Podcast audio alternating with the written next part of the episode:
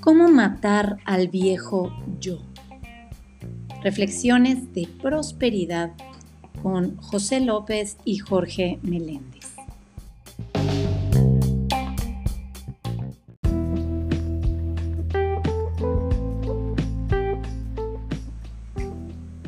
La prosperidad comienza en mi mano o en mi corazón. La envío como un barco de esperanza, de sanación y para su uso mayor, sabiendo que me bendice, así como al que lo recibe y al universo que nos rodea. Buenos días. Si aún sigues pobre, enfadarte no te va a servir de mucho. Quédate aquí con nosotros y disfruta de un episodio que pueda alterar el rumbo de tu vida. Bienvenidos. Aquí nuevamente Jorge Meléndez junto a Paula Morelos y mi hermano José López para llevarte otro servicio de reflexiones de prosperidad, cómo matar el viejo yo. Y te voy a pedir que en este momento, ya que estás aquí, que estamos comenzando, invita a alguien ahora mismo por WhatsApp, por Facebook, dile, oye, estamos en el servicio. Invita a alguien en este momento a que se una, porque este episodio puede marcar la vida tuya o la vida de alguien en este momento, porque el tema que vamos a tocar va, como dicen por ahí, puede mover mentes, romper quiebres y abrir puertas. Así que te invito en este momento a que invites a una persona. Dile, estamos aquí en lo que te he estado hablando. Llevo semanas viniendo, te estoy hablando para que estés aquí. Invita a alguien. Y si no, también invítalo a que se, se, suscriban a nuestro canal de YouTube o a Spotify, donde tenemos todas las semanas, siempre los domingos o lunes, usualmente los lunes, publicamos el podcast y el, el, el, canal de YouTube, el video de estos servicios.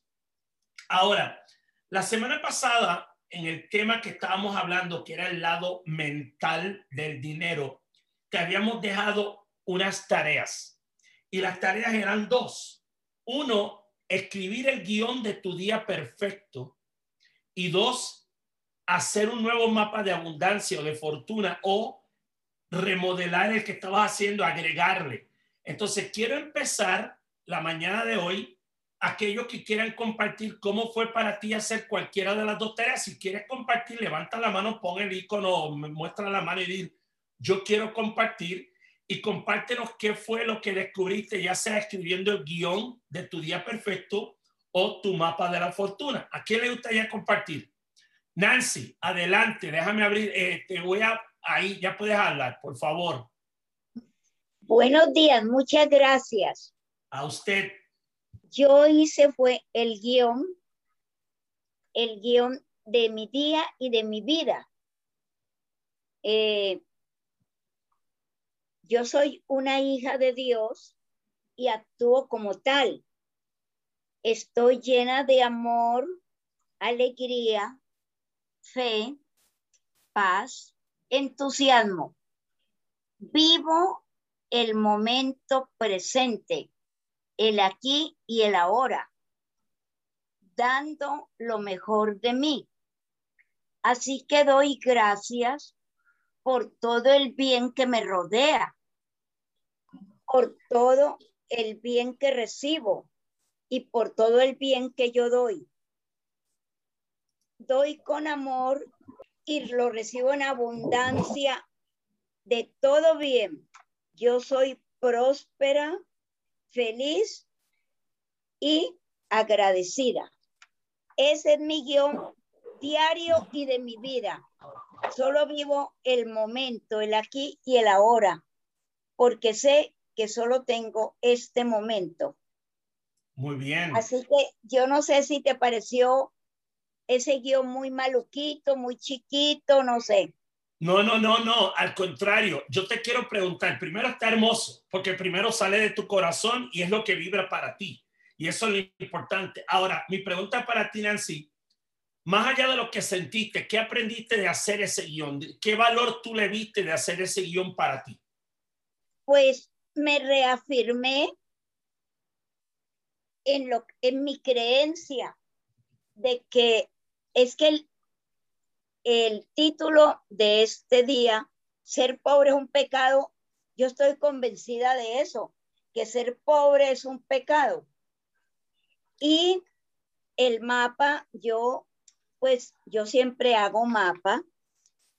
No lo toqué porque es, me, he, estado con muchas cosas, pero eh, creo que tengo que agregarle la frase de que vivo el aquí y el ahora dando lo mejor de mí.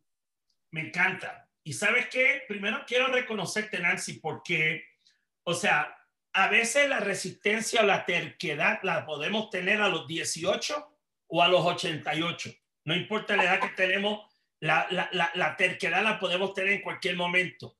Y a veces ser inflexibles al cambio, pero escucharte a ti, esto, que no te voy a preguntar tu edad, pero obviamente eh, podemos ser, como por decir así, lo importante es la flexibilidad, la apertura, la honestidad y la manera en que es como que sale de ti esto como no palabras, sino algo que estás sintiendo que vivas y así lo quieres vivir en tu vida. Así que te quiero reconocer. Gracias por eso y gracias por ser maestra de todos nosotros en este momento. Muchas gracias. Gracias a ti, bendecido eres. Amén. ¿Qué más le gustaría siempre, te escucho siempre con amor. Muchas gracias. ¿A quién más le gustaría compartir qué aprendiste de hacer tu guion del día perfecto o de tu mapa esto de, de, prosperidad? ¿A quién le gustaría compartir lo que aprendiste de cualquiera de los dos?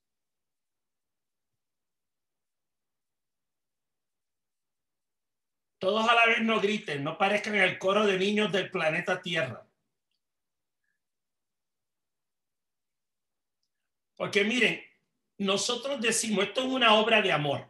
Nosotros no estamos aquí buscando cobrar. Tú vas a dar una ofrenda, pero de la misma manera, el tú darte la oportunidad de las tareas que hay entre semanas de llevarlas a cabo es una forma de decir hasta qué nivel de profundidad, de compromiso eh, y de intención yo estoy haciendo esto. Porque tú puedes decir, bueno, no me cuesta nada, pero entonces lo que me cuesta también es el esfuerzo. Si yo quiero realmente traducir esto a mi vida y que se empiece a manifestar en mi vida, pues entonces ahí entre las semanas donde tengo que estar dispuesto a hacer las tareas, porque ahí es donde vas a ver con la seriedad con la que lo estás tomando, la intención con la que, le estás poniendo, porque no puede haber una acción, una, la prosperidad no se puede mostrar si no hay una acción de mano con él. Así que, Adriana, Hola Jorge, hola José. Hola, pues bueno, miren, yo estuve eh, actualizando mi mapa y muy contenta porque muchas de las cosas que he colocado en ese mapa, de una u otra manera, se han dado. Las he manifestado. Eh, dentro de ellas, eh, comer saludable, tener un cabello bonito, tener un grupo de, amigos muy chévere y lo estoy mirando porque lo tengo aquí enfrente, pero sobre todo mm, volví a traer que no lo había reforzado eh, mi estado de salud. ¿sí? Yo soy una mujer sana, no lo había vuelto a hacer, lo volví a hacer y esta semana me he sentido muy chévere. Eh, porque lo estoy diciendo en positivo y con la certeza de que así es. Eh, también volví a colocar papelitos y recordatorios en varias partes en donde digo que soy próspera, que soy sana, que las personas que me rodean son positivas. Eh, todo eso lo he empezado a traer a mi vida y a atraer. Entonces me he sentido muy, muy contenta. Volví a retomar eh, algo que habíamos hecho con José en el curso que fue mi oración personal y esa oración personal eh, la escuché varias veces esta semana y entre más la escuchaba como que más la interiorizaba y merizaba de, de lo importante que es, de lo importante que es y que por muchas razones como que se nos vuelve parte del paisaje y no la volvemos a hacer. Y volverla a traer con la conciencia de lo que significa esa oración, eh, fue muy, muy enriquecedor para mí. Wow, me, me llevo tres cosas muy grandes de lo que acabas de compartir. Primero, gracias por compartir, por, por, por participar, por decirlo, pero dice tres cosas muy importantes. Primero, mirando mi mapa, qué cosas quería incluir, pero qué cosas ya he hecho. Bien importante, mirar el estado en que se encuentra mi, mi visión, lo que visualizo, lo que veo, eh, lo que ya he ido manifestando y lo que quiero manifestar y lo que agrego. Importante, número uno. Número dos, dice algo bien importante. ¿Cómo quiero tener mis afirmaciones en muchos lugares, no solamente en un solo lugar? donde quiero tener mis frases afirmativas, sea en mi computadora, sea en mi tocador, sea en el baño, sea en mi celular, donde yo esté afirmando, porque mucha gente siempre a veces dicen, escribe afirmaciones, repite las 21 veces, pero más que repetirlo es cuántas veces yo quiero que de verdad, yo quiero que mi mente subconsciente tenga esas impresiones.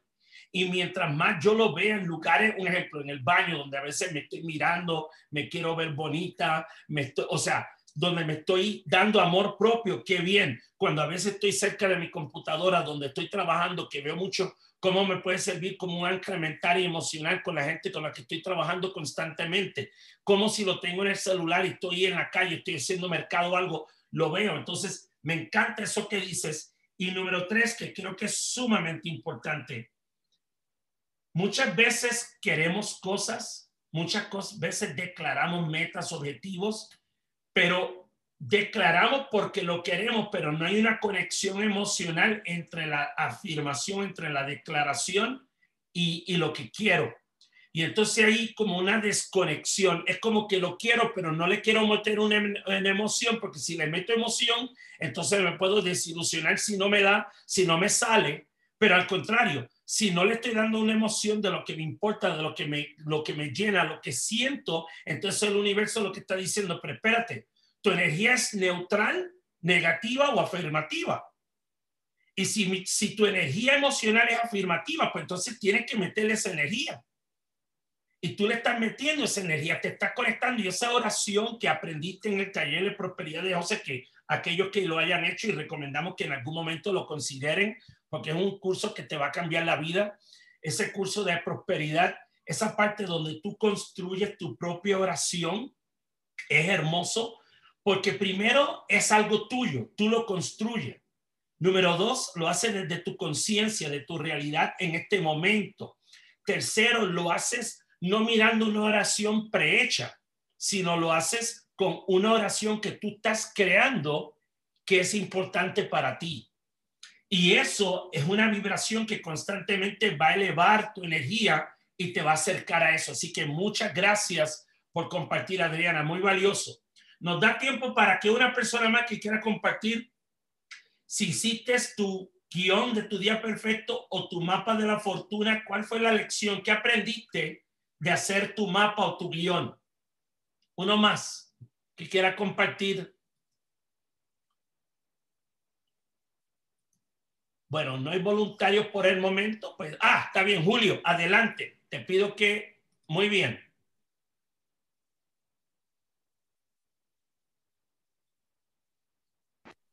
Ahora. ¿Me escuchan? sí. Ok, perfecto. Saludos a todos. Es un gusto saludarlos y excelente sábado.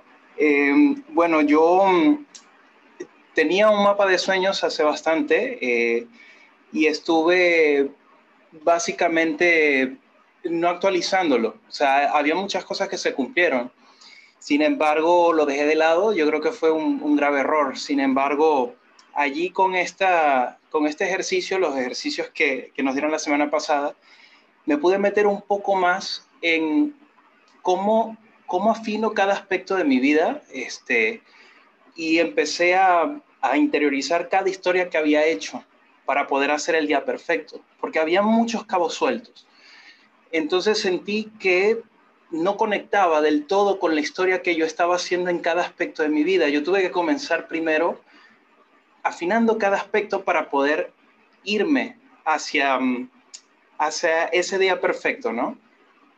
Y a partir de allí empecé a conectar con mucho más sentido Y por otro lado, interioricé mucho el, el hecho de que ustedes comentaran de que cada historia, o más bien, perdón, la, eh, la historia del día perfecto tenía que ser eh, con los cinco sentidos.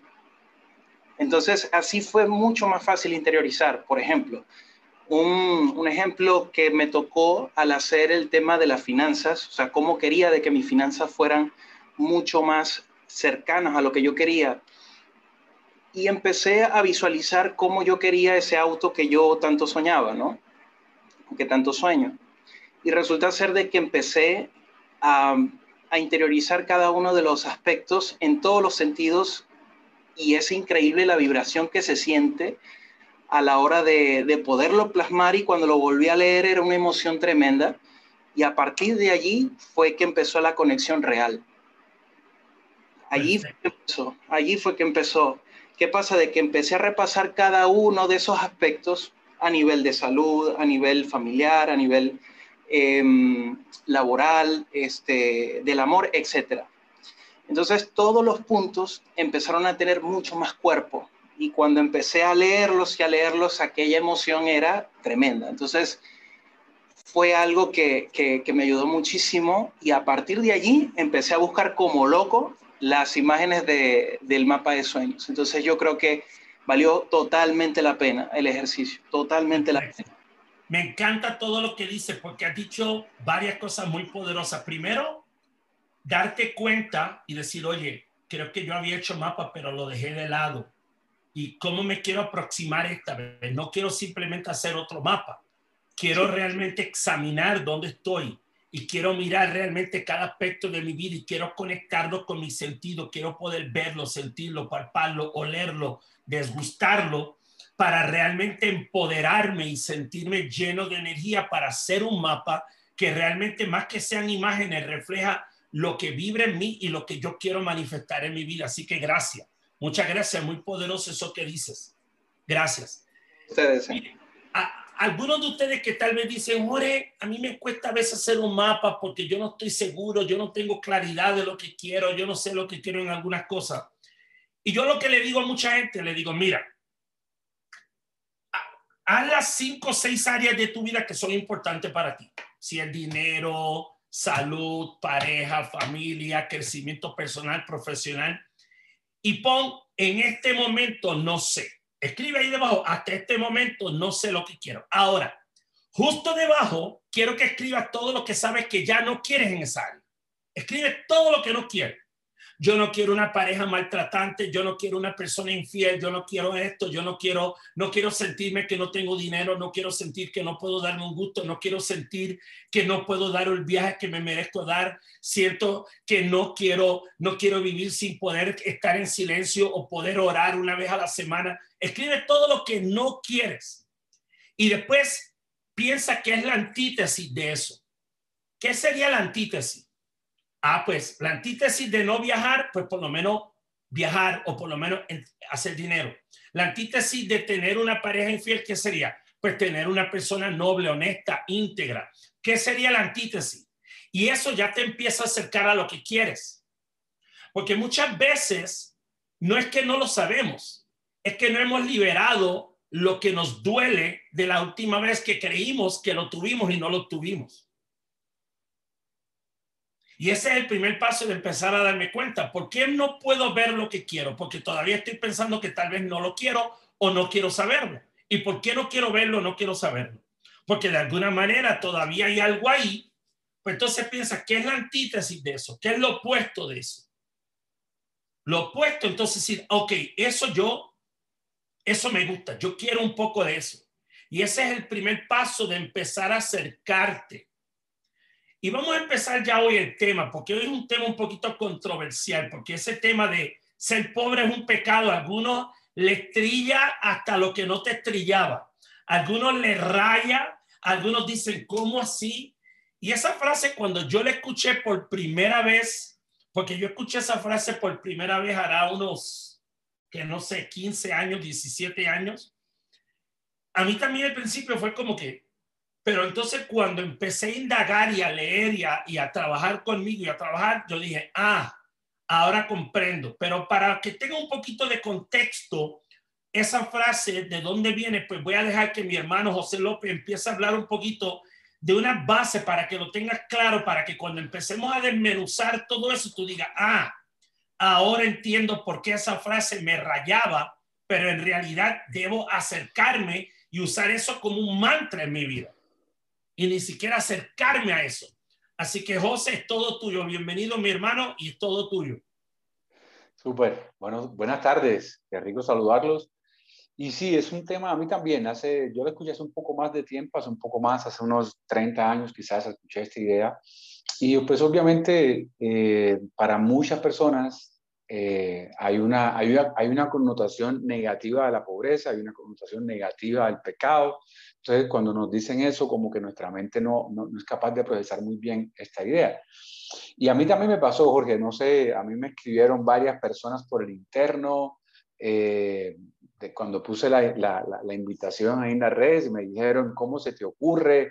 Los pobres no sé qué, los pobres tal cual, eso es, eh, tú fuiste pobre, en fin, o sea, es como que hubo una, un sentimiento eh, muy interesante, muy, muy fuerte para algunas personas y, y, yo lo entiendo, yo, yo, yo, vengo de una familia pobre, una familia humilde eh, y, y cuando las personas me escribieron esto, mi respuesta fue, no te preocupes, si quieres, el, domingo, perdón, el sábado a las 12 te conectas y escuchas un poco de qué se trata el tema eh, y, sales del estado de reacción y entras en un estado de análisis eh, y de pronto puede haber aquí un mensaje para ti. Si te está aquí en Colombia, Jorge, decimos, si te pica, te aplica. O sea, si sientes que hay algo que te está como, como rayando ahí, como que te está molestando, es porque de pronto hay algún aprendizaje que debes hacer.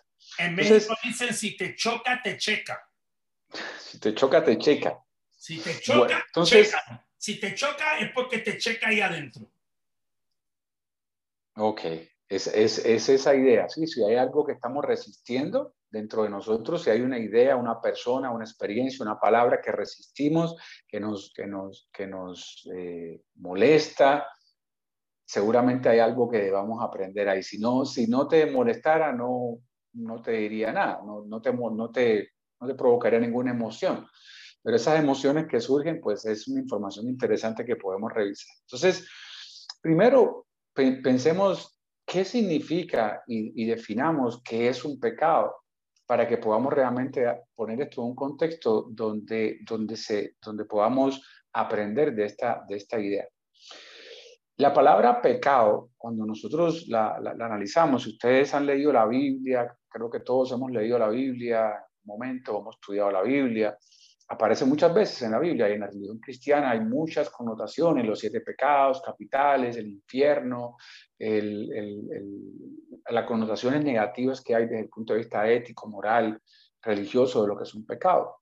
Sin embargo, cuando nosotros vamos al, al texto original, desde el cual viene la palabra pecado, y aquí fue donde yo pude como que, wow, ahí fue donde, donde realmente entendí el concepto, es que la palabra original, como ustedes saben, la, la, la, Biblia, esto creo que todos lo sabemos, pero no falta, no, no, no, no, sobra, digamos, la aclaración, la Biblia no fue escrita en español, ¿sí? ni tampoco fue escrita en inglés. La Biblia fue escrita en hebreo, fue escrita en griego, ¿verdad? Que fueron los idiomas, el, Antiguo Testamento casi en toda su mayoría se escribió en hebreo eh, y, el Nuevo Testamento en griego, aunque los discípulos y Jesús hablaban hebreo, hablaban arameo, hablaban otras, otras lenguas de esa, de esa región, pero el texto como tal se escribió en griego.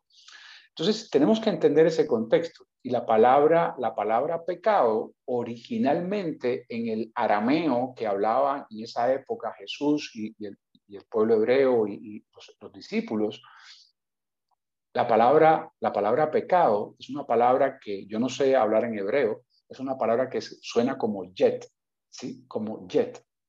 Y esa palabra jet significa errar el blanco.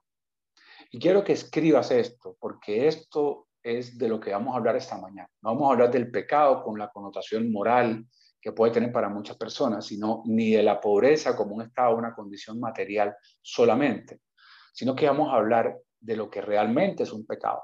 Esta palabra jet, cuando Jesús la utilizó, cuando habló de los pecados, cuando hablaba del jet, cuando hablaba del pecado, hablaba de errar el blanco. O sea, cuando tú vas a, tirar una flecha al blanco o, tienes una meta y tú hierras el blanco, tú, tú no, no le pegas, digamos, al blanco, eso es un pecado. Y esa es la connotación original que tiene. Bien. ¿Y por qué entonces nosotros decimos que, que ser pobre es un pecado? Porque realmente si nosotros entendemos que nosotros fuimos creados, como tú le quieras llamar, por una inteligencia divina, una fuerza creadora, o, Dios, o Jehová, o como tú le quieras llamar, esa fuerza creadora que es todo prosperidad, toda abundancia, todo amor, y tú hoy estás experimentando en tu vida algún tipo de pobreza, y no solamente pobreza material, sino pobreza emocional, pobreza espiritual, eh, pobreza en cuanto a tu propósito de vida, quiere decir que tú estás errando el blanco, que tú no estás cumpliendo el propósito para el cual tú fuiste creado. Tú fuiste creado con el propósito de que tú manifestaras y vivieras abundancia, salud, alegría todas las diferentes manifestaciones de la prosperidad. ¿Por qué? Porque el Padre o el Espíritu Santo o la fuente original de la cual nosotros venimos, como tú le quieras llamar, es eso. Dios no es pobreza. El Espíritu Creador no implica carencia, pobreza, tristeza, rabia y todas las emociones asociadas con la pobreza y la escasez implica abundancia, implica alegría, implica salud. Entonces, cuando nosotros decimos esta afirmación que originalmente fue publicada por, Charles Fillmore, que fue uno de los creadores del movimiento del nuevo pensamiento en los Estados Unidos a finales del siglo pasado, cuando él dijo ser pobre es un pecado, muchas personas se escandalizaban y eso fue hace 100 años o hace 130, 140 años y hoy, en pleno siglo XXI, año 2021 todavía hay muchas personas que cuando pusimos en las redes ser pobre es un pecado, ese es el título de la charla, literalmente se ofendieron, porque sigue permaneciendo esa mentalidad o esa asociación negativa de lo que tiene que ver con un pecado y lo que tiene que ver con la pobreza. Y por eso queremos reflexionar esta mañana, perdón, esta tarde sobre este concepto. Esa, esa, quiero dejarte esa primera definición que viene del arameo y que es errar el blanco. Algunos de ustedes, eh, algunos de ustedes seguramente también están familiarizados con el curso de milagros, que es una gran reflexión también sobre la, sobre la vida humana, sobre la espiritualidad, sobre nuestra relación con nuestro creador. Y si vamos al curso de milagros, el curso de milagros define un pecado como la falta de amor, como la ausencia de amor. Y es una definición que me encanta porque está muy alineada también con la definición del Nuevo Testamento, con la, con la definición del arameo de Israel blanco. La falta de amor, la falta de la presencia divina, la falta de prosperidad, la falta de abundancia, la falta de suficiencia implica este errar el blanco, este cometer un error. Pero cuando hablamos de cometer un error, cuando vamos al origen de la palabra, no estamos hablando de esa culpa que muchas veces sentimos en la religión o ese cometer un error que muchas veces queremos, queremos evitar, sino que significa cometer un error en cuanto al propósito de nuestra propia creación. Nosotros no fuimos creados con la intención de sufrir y de vivir en, en escasez y en pobreza, con toda la connotación de esas palabras, sino que fuimos creados con la intención de nuestro creador, de la fuente de la inteligencia divina, de crear abundancia. Si tú miras el universo, si tú miras el planeta, si tú miras las constelaciones, si, si miras todo lo que es la creación divina, como tú le quieras llamar a eso, si miras solamente el planeta Tierra, no solamente si miras una montaña que esté frente a tu casa, lo que tú vas a ver es abundancia. La naturaleza nos muestra abundancia, el creador creó abundancia. Sí, no hay, no hay límites, la naturaleza es infinitamente abundante. ¿Por qué viene esta idea en nuestras mentes de la necesidad de la escasez? De sentirnos limitados, de sentirnos que no hay suficiente. Es una, la escasez, desde ese punto de vista, es un invento de nuestra mente, es un invento humano de poner límites a lo que realmente no debería tener límites en nuestra mente. Y como nuestra mente limita la escasez, pues terminamos manifestando escasez en nuestra vida. Bien, entonces, eh, esa, esa, esa, esa, definición es importante. Y la tercera definición que te quiero dejar esta mañana, esta tarde, perdón, sigo pensando en la mañana. La definición que te quiero dejar esta tarde, la tercera definición sobre el pecado, es una definición de Randy Gage, que para quienes no lo conocen es un gran amigo y un gran mentor, tanto para Jorge como Paula, como para mí, en, en, este tema de la, de la conciencia de prosperidad. Y la definición de Randy del pecado es, el pecado es un crimen contra la fuerza que te creó. El pecado es un crimen contra la fuerza que te creó. El pecado es un, estar en pecado, vivir en pecado. Cuando tú lo miras en el contexto religioso, tiene una implicación ética. ¿Sí? Es algo que estás haciendo mal, es algo que le estás haciendo mal a alguien. Eh, incluso la mayoría de las constituciones eh, de, todos los países condenan y, mandan a la prisión y castigan las personas que cometen un pecado, porque básicamente un pecado tiene una implicación, eh, matar, robar, maltratar a otra persona, etcétera, etcétera, todos esos pecados. Sin embargo, acá estamos hablando desde el punto de vista espiritual y del origen de la palabra para que podamos entender cómo podemos transformar, que es el objetivo realmente de este espacio, cómo podemos transformar esa conciencia de pecado a una conciencia de abundancia. Bien, y de eso se trata. Por eso esta idea del pecado, realmente, pecar no es cuando tú cometes esos pecados que normalmente estamos asociados a la religión. Pecar, de acuerdo a lo que nos dice Randy, es pecar es cuando tú estás haciendo un crimen en contra de la fuerza que te creó. ¿Por qué? Porque esa fuerza que te creó, te creó para que tú fueras una persona exitosa, una persona feliz, una persona que deje una huella, una persona que aporte un legado, una persona que ayude a los demás, ¿sí? Una persona que sea feliz. Y si tú no estás cumpliendo esa intención con la cual fuiste creado, entonces estás haciendo un crimen en contra de la fuerza que te creó. Realmente no estás cumpliendo con ese propósito. Bien, eso es, eh, es, es, es, es la idea que les queremos dejar esta mañana y vamos a, vamos a entrar entonces a ver cómo podemos cambiar esa conciencia. Y antes de entrar en este tema de cómo podemos cambiar la conciencia, quiero dejarles un par de reflexiones con respecto al tema de, de, de esa transformación de conciencia, cómo ocurre, porque yo, yo observo observo y, muchas veces yo también caigo en el error de, entender a veces como que, como que la vida es dura y que hay que sufrir y hay que pasar por muchos problemas para poder aprender. ¿Sí? Uno de mis maestros espirituales, que también fue un maestro espiritual de Randy, el reverendo James Trapp del movimiento Unity en, Estados Unidos. Él nos decía, nosotros aprendemos a través del dolor o a través de la oración. Escoja, ¿sí? Entonces, muchas veces tiene que haber una experiencia dolorosa para poder aprender.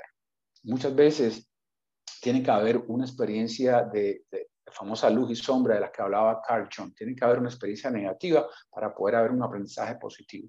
Pero no siempre tiene que ser así. Tú no tienes que ir a la quiebra más profunda de tener que dormir en la calle para después hacerte millonario. Tú no tienes que aguantar que una persona te maltrate y te, y te humille y te esté a punto de morir por la paliza que te dio esa persona para poder romper una relación y para poder buscar una relación saludable. Tú no tienes que estar en un estado de salud crítico a punto de morir para cobrar conciencia de que puedes cambiar tu conciencia respecto a la salud y tener una buena salud y cambiar tus hábitos y cambiar tus pensamientos y todo lo que tiene que ver con la salud física. O sea, esto es un mito. El sufrimiento no es necesario. O sea, ¿sí? Muchas personas portan el sufrimiento como algo que, o sea, este, este maestro espiritual que les decía James algunas veces él en broma, ¿no? Una forma sarcástica decía, mira, ya Jesús murió en la cruz hace dos mil años bájate de la cruz. Necesitamos la madera para poder hacer otras cosas más útiles. Así que bájate de la cruz, decía él, porque muchas personas tienen como esta mentalidad de víctima. Bien, entonces, primer punto para, para entender lo que a continuación te vamos a dar, que son algunas ideas claves de cómo transformar esa conciencia, es que elijas que no tienes que sufrir. Elijas que no tienes que ser una víctima, una pobre víctima de todas las circunstancias de la vida, sino que tú eres el gestor de tu vida. Al mismo tiempo, al mismo tiempo, del otro lado de esa moneda, el sufrimiento, eh, eh, de sufrimiento, el, camino es el sufrimiento. Al otro lado de esa moneda existe el, pensamiento mágico. ¿sí? El pensamiento como de que todo se soluciona con una afirmación. Yo me siento a meditar y pongo un incienso y me leo un libro de buen Dyer y ya cambió mi vida, ¿sí? Ojo con eso también, porque eso es el otro extremo de la moneda donde no hay un compromiso real y no hay una comprensión real de cómo funcionan nuestros patrones mentales y nuestro proceso de pensamiento. Y si tú crees que sentándote, eh, meditando y poniendo un incienso cinco minutos, ya tu vida va a cambiar y el Lamborghini va a entrar así, el Mercedes-Benz va a entrar por la puerta de tu casa y en tu cuenta de banco mágicamente van a aparecer 500 millones de dólares, pues es posible físicamente en el mundo físico es posible, sí, es posible, claro, es posible que ocurran esas cosas, pero es bastante difícil que eso ocurra si no hay primero una transformación mental.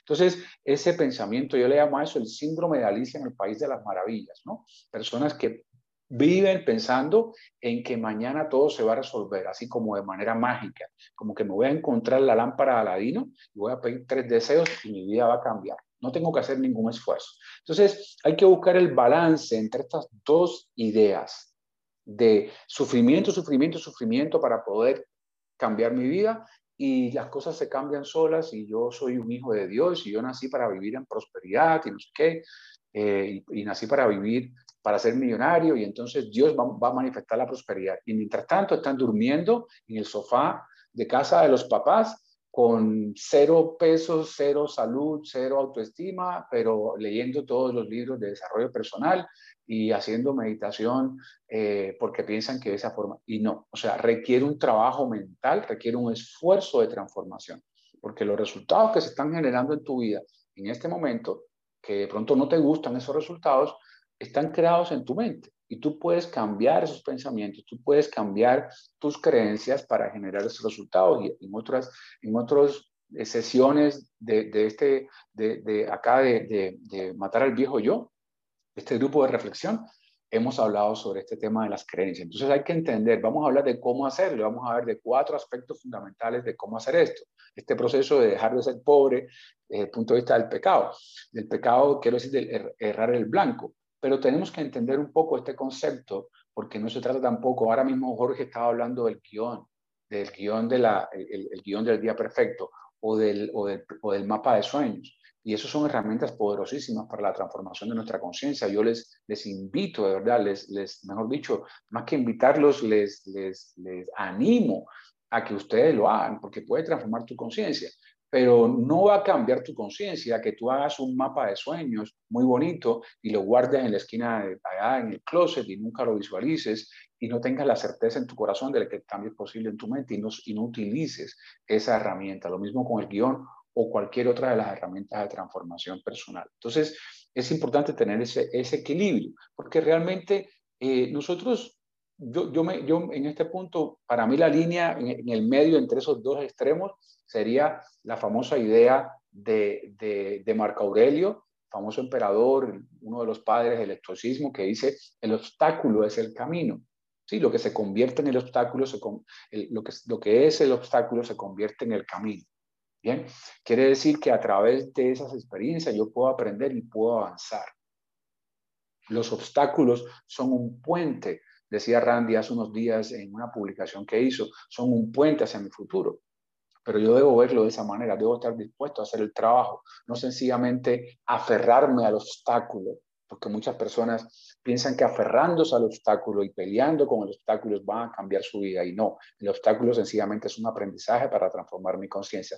Y otras personas piensan que sencillamente observando el obstáculo y, no sé, y haciendo alguna, alguna cosa así eh, mágica, ¿sí? De, de, pociones mágicas y va a cambiar y van a disolver el obstáculo así de manera y realmente no es así. Entonces, eso es, es, es el camino es ese, el camino es buscar la manera de realmente eh, dar en el blanco, volviendo a la definición original del pecado. El camino realmente a tu libertad, el camino a tu prosperidad es buscar el camino de, darle al blanco, buscar el camino de experimentar ese amor. Cuando hablábamos de la falta de amor, el curso de, de milagros, el camino realmente es cumplir ese propósito para el cual fuiste creado como decía Randy también en su observación. Entonces, em, Vamos ahora a hablar de cómo podemos evitar entonces convertirnos en esos pobres pecadores, ¿verdad? Porque muchas veces eres un pobre pecador y eso tiene una connotación tan negativa y, yo no creo que es correcto hacerlo de esa manera. Entonces, si quieres dejar de ser un pobre pecador porque, porque tú puedes cambiar esa conciencia, vamos a ver entonces algunas ideas que vamos a reflexionar sobre cómo podemos transformar esa conciencia y crear entonces una conciencia que no sea de pobreza, sino de riqueza. Y no estoy hablando solamente de dinero, creo que ya a este punto ustedes pueden entender que estoy hablando de la riqueza y la pobreza como un estado de conciencia a través del cual yo estoy expresando o estoy limitando en la intención de mi creador. ¿Listo? Entonces vamos a entrar en ese punto y le voy a pedir a mi hermano Jorge que comience con estos cuatro puntos. Muchas gracias, José. Mira, y hay dos cosas que quiero agregar sobre esto que está diciendo José que me parece bien importante. Número uno, eh, aquellos de ustedes que dicen, bueno, pero Jorge o José, yo no me considero una persona religiosa ni muy espiritual, tal vez me considero un agnóstico o un ateo. La tercera definición de pecado, la que Randy dice, es cometer un crimen contra la fuerza que te creó, lo hace porque Randy es un ateo. Yo, yo, yo describo a Randy como el ateo más espiritual que yo conozco. Él es un ateo espiritual. Y tú dices, existe, sí, existe. Ahora, Randy, él no solamente llegó a ese punto por renuencia o por eh, rebeldía, él estudió todas las religiones, él se tomó una sabática y miró y examinó y dice, ¿por qué llegué a esa conclusión? Y ese no es el tema de este tópico. Pero aquellos de ustedes que dicen, yo no me dejo, quiero dejar llevar por lo espiritual o lo religioso, pues míralo desde la energía. La ciencia ha probado que todo está hecho de energía. Entonces pon la frase de Randy que diga, estás cometiendo un crimen contra la energía que te creó. Si te late mejor. En ese sentido. Número uno. Número dos, que quiero decir antes de entrar a esto primero. ¿Cuántas veces a ti te preguntan, dime cinco de tus virtudes y estás una hora, chuta, no sé cómo decirlo. Ah, dime cinco de tus defectos. Ah, tengo 25 defectos que te puedo decir. Tengo una lista completa. Entonces, si te dicen, ¿cómo tú eres un pecador? Ah, no, yo tengo la lista completa de cómo yo peco. Ah, y, cómo, y, y, dime la lista de todas tus virtudes. Creo que tenemos ya tan engranado un pensamiento de carencia, de tenemos una marca, tenemos una, un calimbo marcado de que somos un pecador y esa, ese pensamiento pseudo cristiano que ha marcado tanto el mundo de alguna manera. Entonces, muchas veces ya decimos, no, pues yo vine a esta vida a ver cómo lo elimino. No, ¿qué tal si tú esta vida no eliminarlo? Tú esta vida a ver tus virtudes. Entonces tengan eso presente. Ahora, vamos a, a mirar, hay cuatro cosas que podemos hacer para evitar convertirnos en un pobre pecador. Primero, explota la creencia de que ser pobre es espiritualmente correcto o noble. Eso es lo primero que tienes que buscar, cómo explotar, matar esa creencia. Porque creemos, no, yo no estoy por el dinero, yo no, a mí no me interesa el dinero, hay cosas más importantes que el dinero, el dinero no lo es todo, esto, mejor soy, mejor soy pobre y feliz que rico y bla, bla, bla. Tú le pones el término que tú quieras. Como hay un dicho que una vez aprendí en Colombia, hace muchísimos años cuando fui por primera vez. Señores, eso de que llorar y llorar en cualquier coche, da igual. No es lo mismo llorar en un Corsa que llorar en un Mercedes. Y no lo digo por la marca del coche, lo digo por cómo te estás viendo a ti mismo. Entonces hay que creer, hay que matar esa, esa creencia de que ser pobre es noble. Porque entonces yo digo, no, yo me tengo que conformar, yo no puedo aspirar, yo no puedo ser lujurioso, yo no puedo tener ambición, yo no puedo. Entonces, todo lo tengo que reducir, reducir, reducir, reducir, reducir, reducir. Y como todo lo tengo que reducir, entonces tengo que pedir de acuerdo al tamaño del cuarto en el que estoy. O en el que creo que me merezco estar. Y Randy dice, tú no tienes la prosperidad que te mereces. Tú tienes la prosperidad que tú crees que te mereces. Y para eso tienes que explotar esa creencia de creer que ser pobre es noble. Así que eso es corto y al grano. Ahora dejo que José nos diga la segunda. Súper, ese primer punto es muy importante. Tenemos tantas creencias asociadas con la maldad del dinero, la maldad de los ricos, o sea, con la, y con la, con la espiritualidad de los pobres, ¿verdad? Y realmente, honestamente, yo no veo nada positivo en la pobreza. Honestamente, no veo nada positivo en la pobreza. La única, el único aspecto que podría haber positivo en la pobreza es que nos enseña realmente a entender la riqueza y nos enseña a valorar la riqueza. Y recuerden que no estamos hablando solamente de dinero, estamos hablando de la pobreza y la riqueza como, una, como un balance entre todas las áreas de nuestra vida.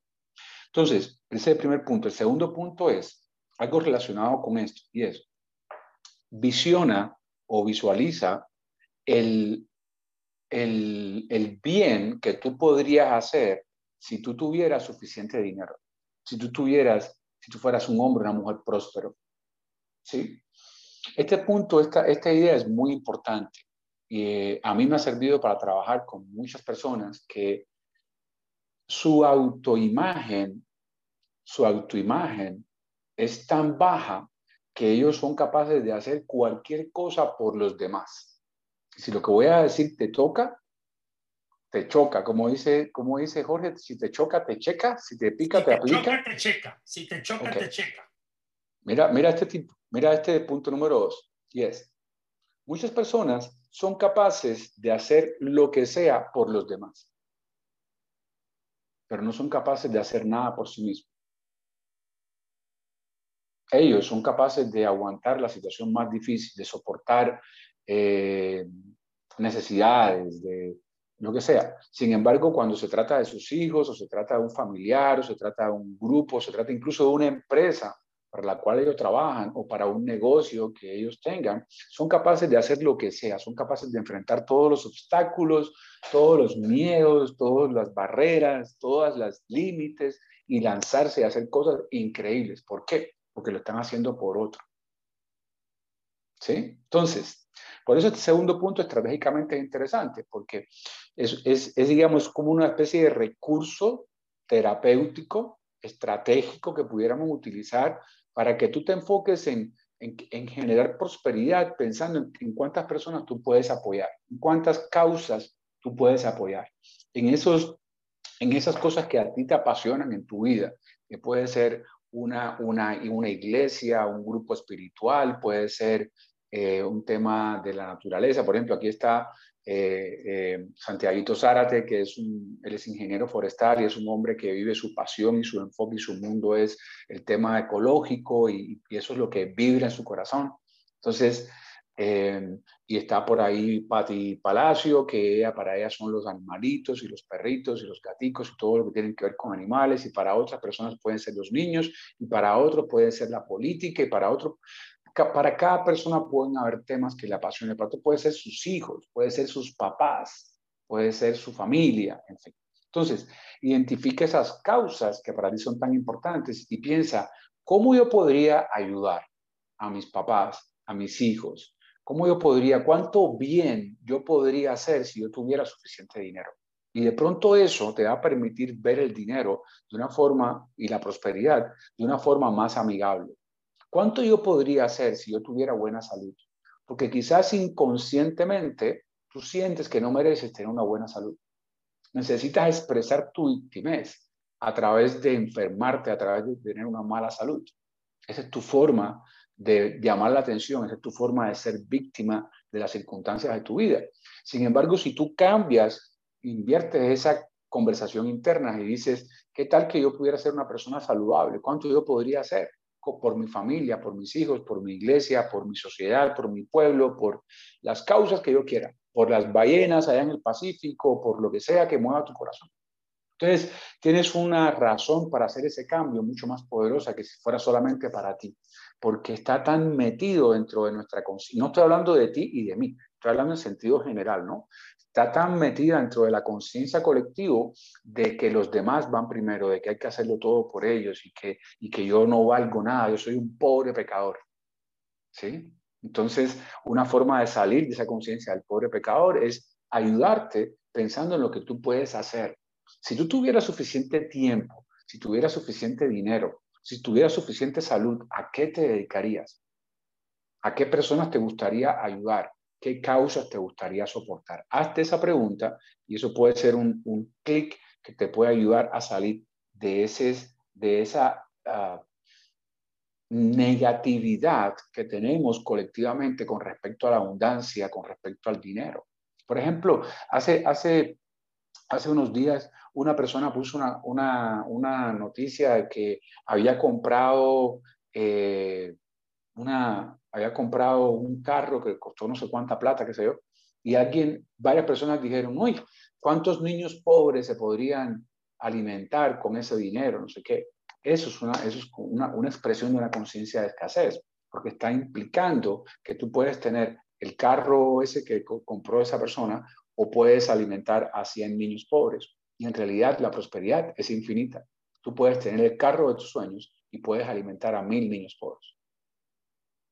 Tú puedes tener la casa que tu, que tu familia, tus hijos y tus padres merecen y puedes también a, tener un hogar de ancianos donde tú puedas cuidar 200 ancianos. Si tienes dinero, si tienes mucho dinero,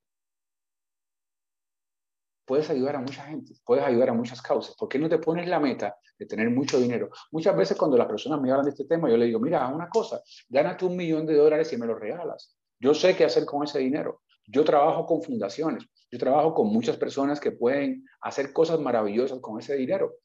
En, en, en África, una aldea de 100 personas puede tomar agua durante todo un año con una inversión de 150 dólares.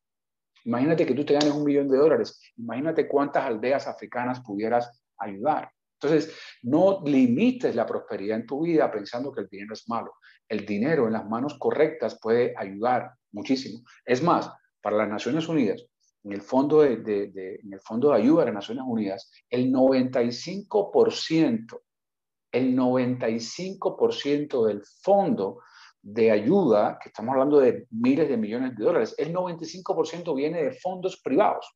No viene del gobierno de tal país, ni viene de, de, una institución gubernamental, viene de fondos privados. Quiere decir que son las personas que tienen mucho dinero los que están subvencionando todos los programas de diferentes tipos que pueda haber en esta organización. Y si tú vas a cualquier fundación, vas a encontrar lo mismo.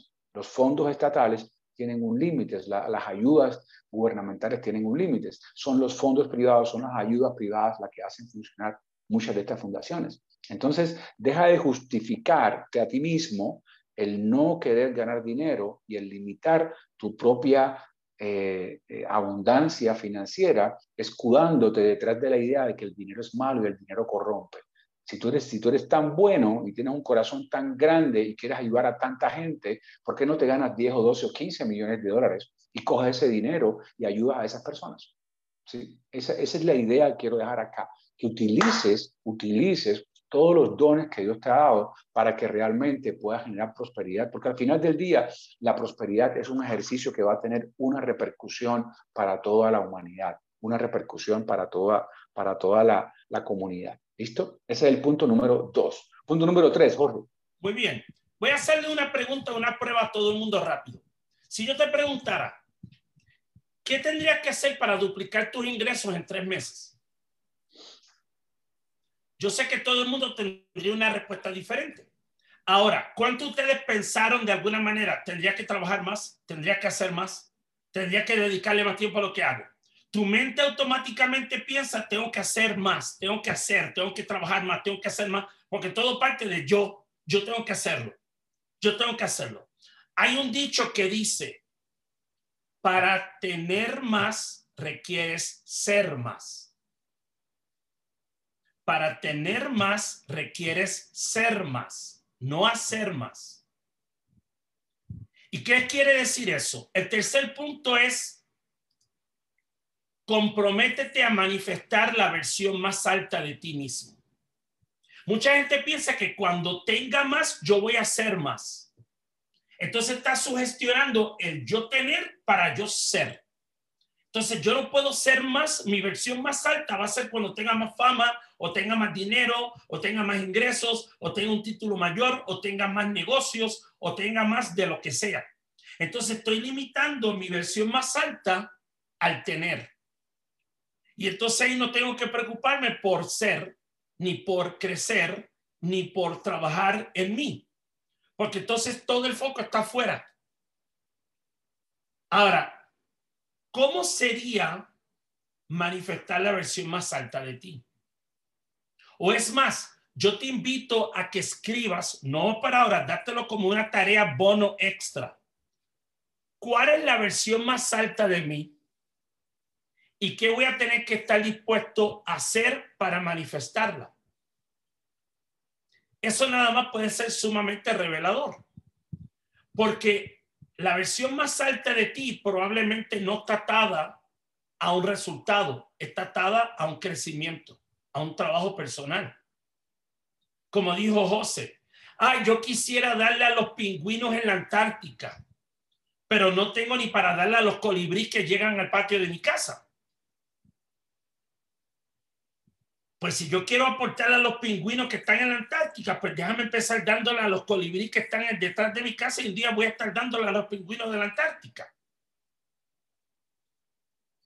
¿Por qué? Porque tengo que enfocarme cuál es la versión, qué es lo que yo tengo cerca que yo puedo al dar de mí, empiezo a ser más.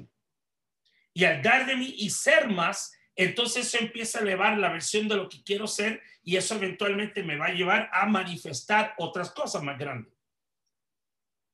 Porque siempre tenemos atado el tener o el hacer para entonces yo poder llegar. No, este es el momento de ser la versión más alta de ti. Así que ese es el tercer punto y quise ir preciso. Hoy estoy como con el bisturí directito. Directo. Directo. Como el dermatólogo, directo al grano. Listo. La cuarta tiene que ver con, con una especie de, de, sugerencia como, como una especie de autoobservación. ¿Sí? Sin pecado, dice, dice, eh, dice Adriana. O sea, estás dándole al blanco, ¿sí? Le estás dando al blanco, Jorge. Muy bien. Entonces, el cuarto la cuarta idea que les queremos dejar es autoobsérvate. ¿Cómo es la energía que tú le pones a ciertas palabras lo que refleja tu estado de conciencia?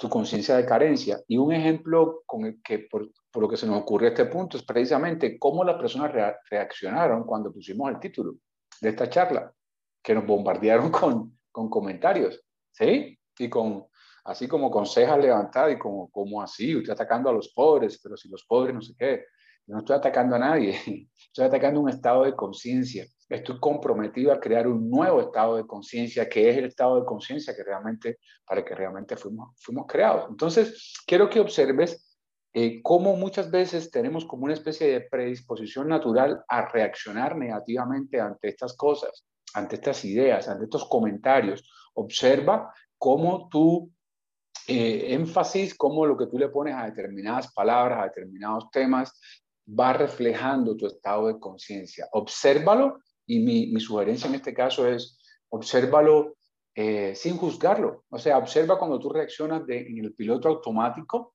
eh, ante estas, digamos, ante estas palabras o ante estas ideas o ante un comentario o ante una foto. El otro día, una amiga que, que, quiero mucho, que es psicóloga, eh, puso una frase que tenía que ver algo con la autoestima y no sé qué, y la estaban, y estaban atacando, o sea, varias personas como, ¿cómo así? Eso es ser orgulloso, eso es auto no sé qué, eso es eh, eh, ser egoísta, no sé cuánto.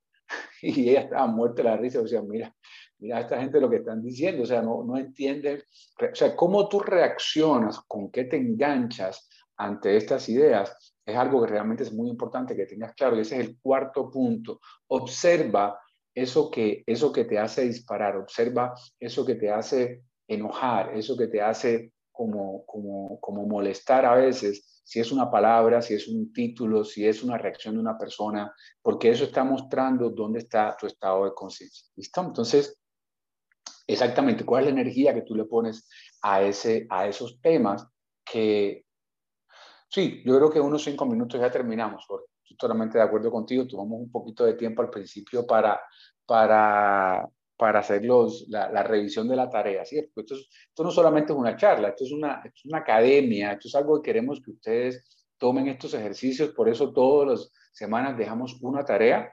Y hablando de eso, pues termino con este cuarto punto y le cedo la palabra a Jorge para que nos hable de cuál es la tarea que tenemos para esta semana. Hoy tenemos una tarea sabrosa, como dicen en mi país.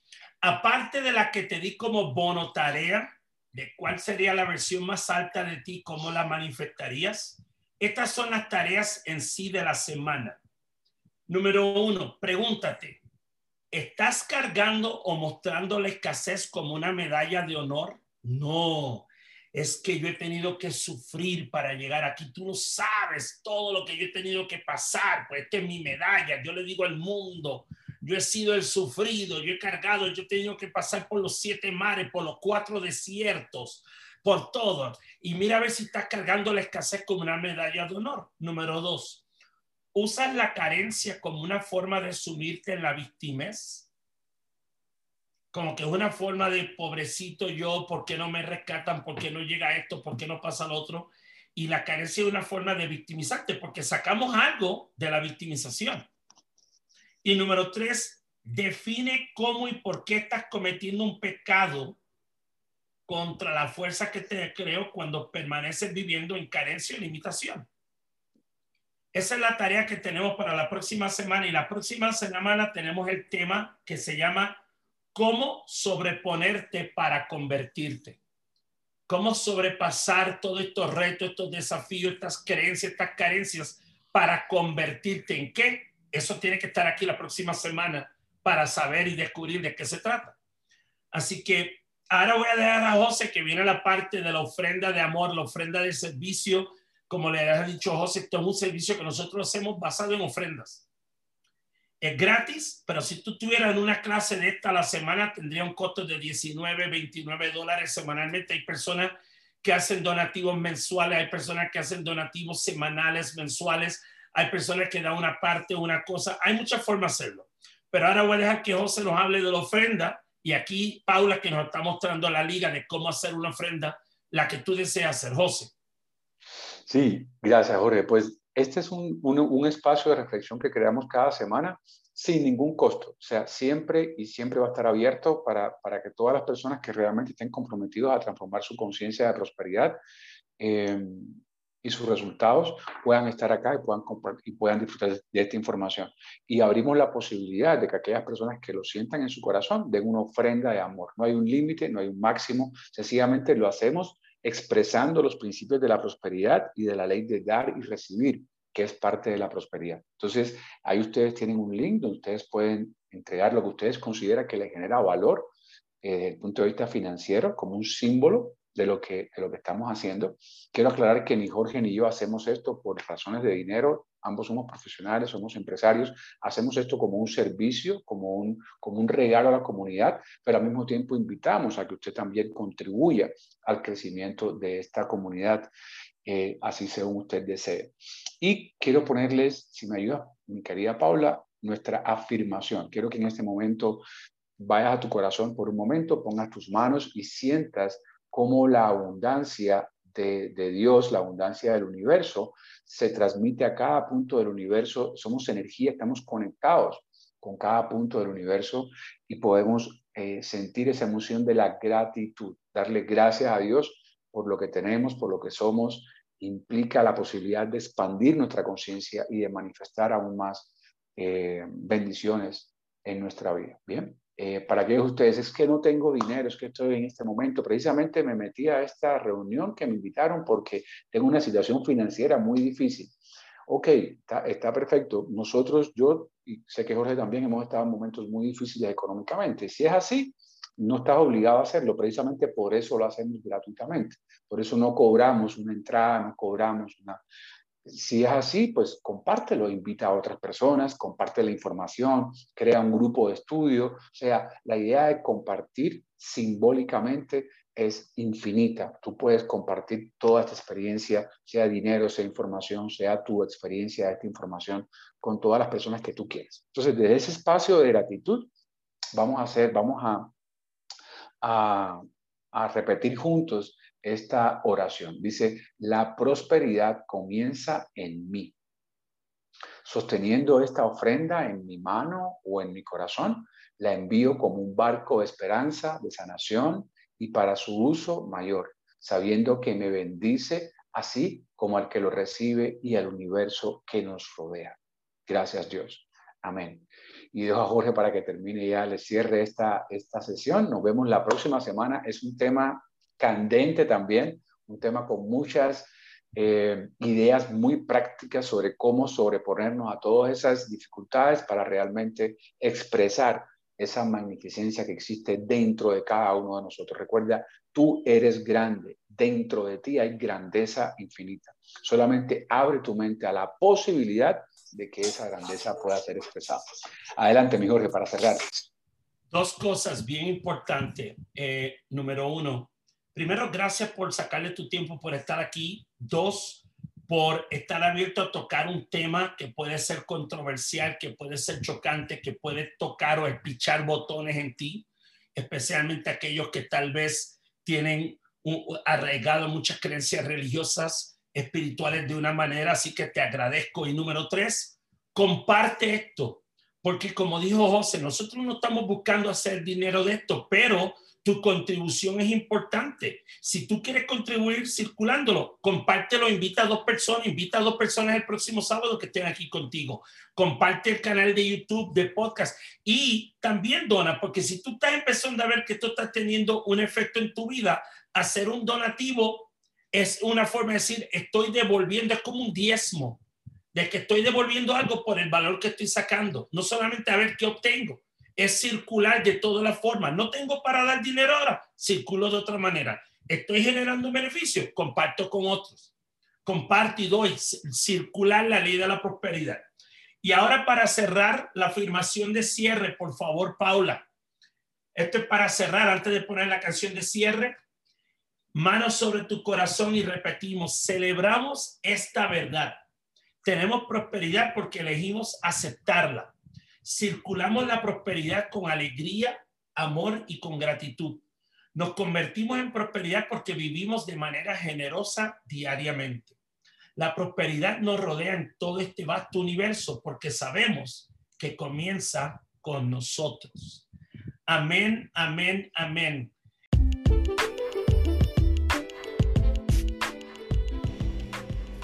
Celebramos esta verdad. Tenemos prosperidad porque elegimos aceptarla.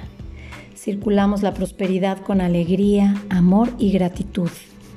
Nos convertimos en prosperidad porque vivimos de manera generosa diariamente. La prosperidad nos rodea en todo este vasto universo porque sabemos que comienza con nosotros.